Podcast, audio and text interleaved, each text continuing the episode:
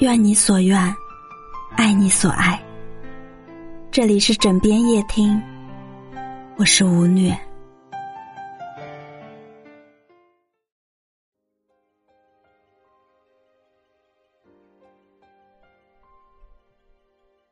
我们都曾经或正在拥有属于自己的偶像。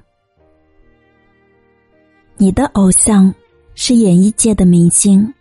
还是某个领域的顶尖人物，是推动历史时代进程的伟人，甚至是身边的某一位长者。每个人的答案不尽相同。相同的是，在那些无助、迷茫的日子里，我们或多或少都从偶像身上汲取过力量，在心理意义上。他们承担了重要课题的角色。那么，不理性的追星，到底在追什么呢？有人把偶像的光辉默默转化为前进的动力，让自己越来越好；也有人疯狂追星，过度耗费金钱和时间。忘了发展自己。本质上，偶像是我们心向往之的一个客体，但在靠近他们的方式及程度上，体现的是每个人心理发展水平的差异。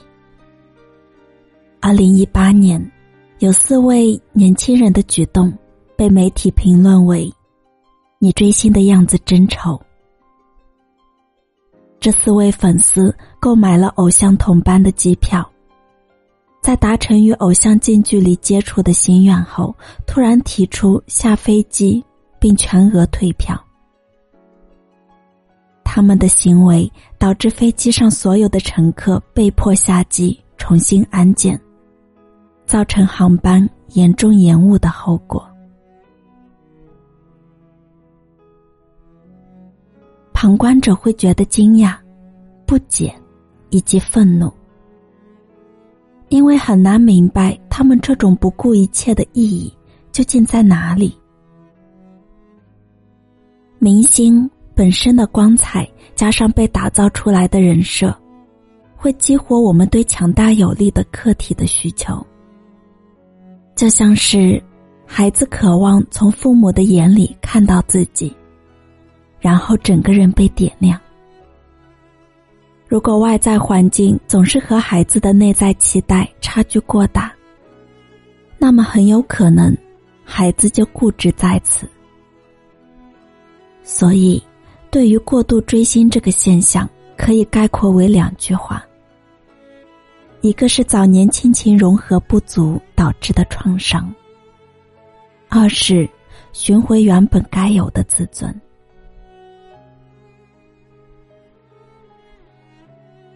撒贝宁说：“追星，其实你是在追自己，你是在为自己设计着一个你理想中的生活的人设状态。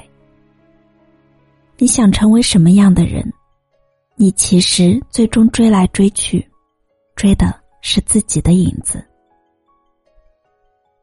很多年轻人已经意识到，不管追的是哪个领域的偶像。”到头来，更多的追的是理想中的自己。我将成为偶像的样子，表明一个人在心理上的自我理想形成。在此之前，我们需要把某个客体进行理想化，通过与这个强大完美的客体建立联系，从而感到自己更有力量，更重要。比如有个朋友跟我说，他的偶像是杨绛先生。